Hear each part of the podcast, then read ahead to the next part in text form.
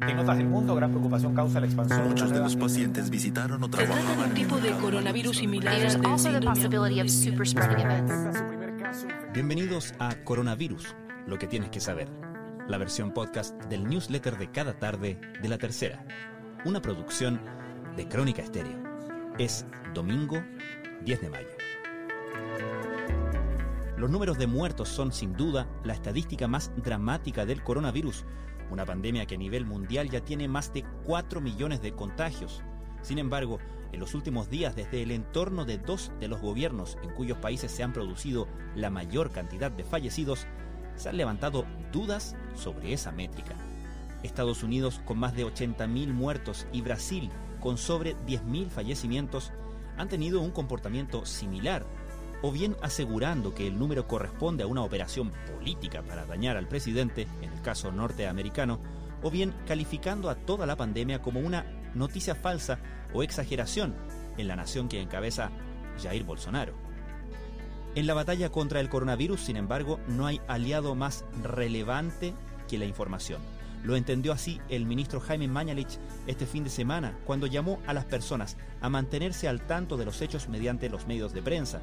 En Chile, de hecho, las cifras de contagio preocupan, con la región metropolitana superando los 20.000 casos y la ocupación de camas críticas aumentando.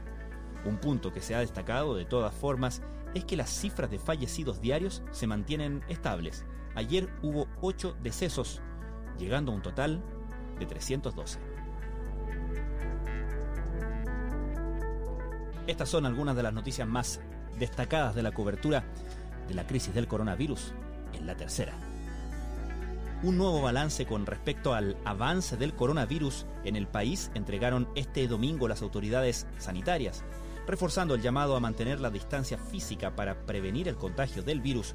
El subsecretario de redes asistenciales Arturo Zúñiga informó que se registraron 1.647 nuevos casos de contagio en las últimas 24 horas, con corte a las 21 horas del sábado, la cifra más alta desde el 7 de mayo, que registró 1.533.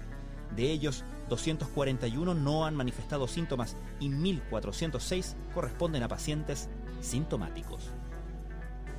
En el caso específico de la región metropolitana, en las últimas 24 horas se registraron 1.396 casos nuevos, lo que hace que la cifra de casos totales en la región supere la barrera de los 20.000, con un total de 20.353 casos totales de coronavirus diagnosticados solo en la región metropolitana, siendo así por lejos la zona del país con más casos de COVID-19 hasta ahora. Con este número, además, la región metropolitana tuvo hoy su récord diario de casos.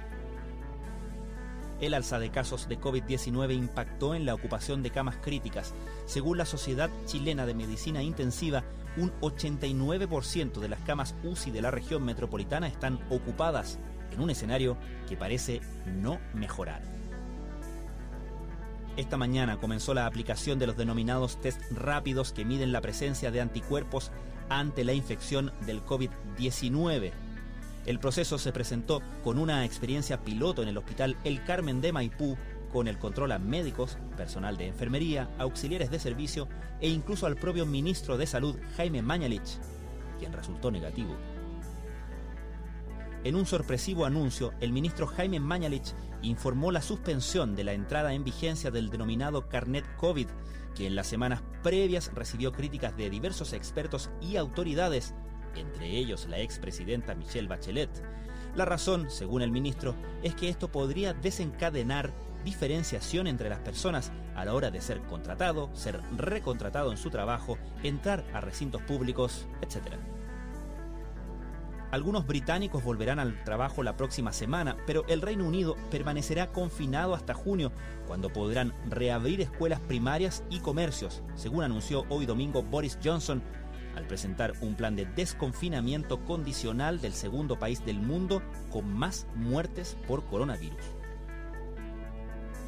En una inusual actitud entre los presidentes de Estados Unidos, el ex mandatario Barack Obama criticó al actual jefe de Estado Donald Trump por su gestión en la crisis por el coronavirus.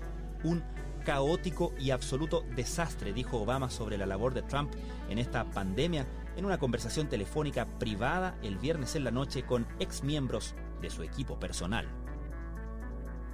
Esto fue Coronavirus, lo que tienes que saber, la versión podcast del newsletter de cada tarde de La Tercera. La redacción es de Sebastián Rivas, la producción de Crónica Estéreo, de lunes a viernes cada mañana, con un episodio nuevo abordando en profundidad un tema de la actualidad. Soy Francisco Aravena, que tengan muy buenas tardes.